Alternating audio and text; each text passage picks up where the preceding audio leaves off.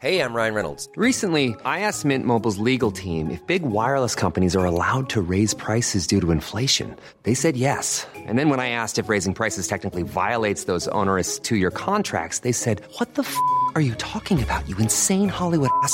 So to recap, we're cutting the price of Mint Unlimited from $30 a month to just $15 a month. Give it a try at mintmobile.com slash switch. $45 upfront for three months plus taxes and fees. Promo rate for new customers for limited time. Unlimited more than 40 gigabytes per month. Slows. Full terms at mintmobile.com.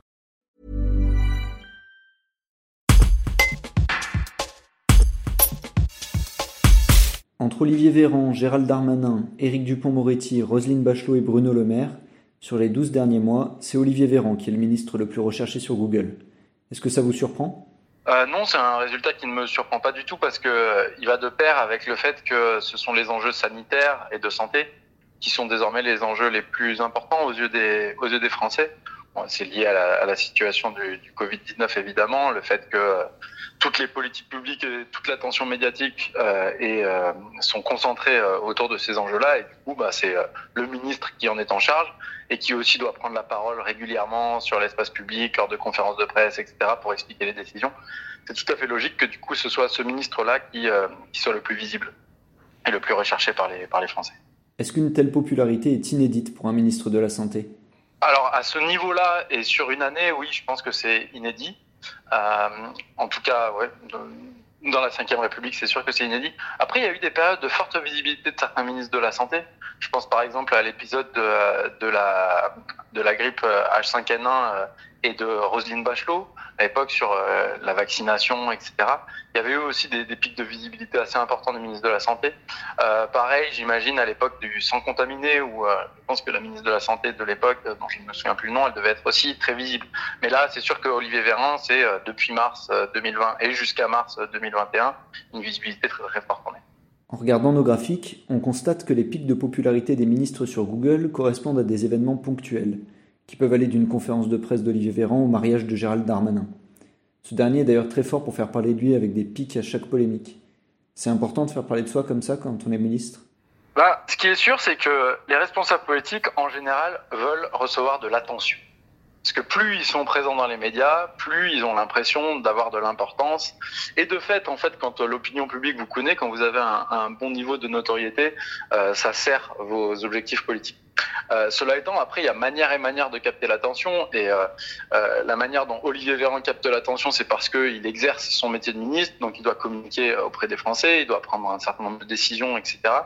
Et à la différence, à la dif Gérald Darmanin, c'est pas ça, c'est plutôt de, prendre, de faire des déclarations très très fortes sur l'ensauvagement, sur le halal et le cachère dans les rayons de supermarché, des déclarations bah, pour le cas de Grenoble sur le quartier de Mistral aussi qui avait lui avait une polémique et donc sans doute de la visibilité.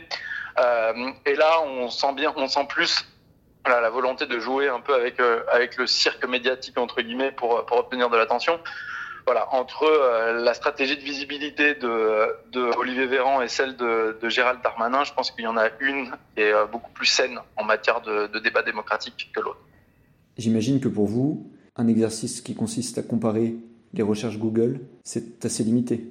C'est un indicateur comme un autre qui n'est pas inintéressant sur en gros euh, quelles sont les personnalités qui intéressent les Français. Alors après, c'est évidemment lié aussi à leur niveau de notoriété.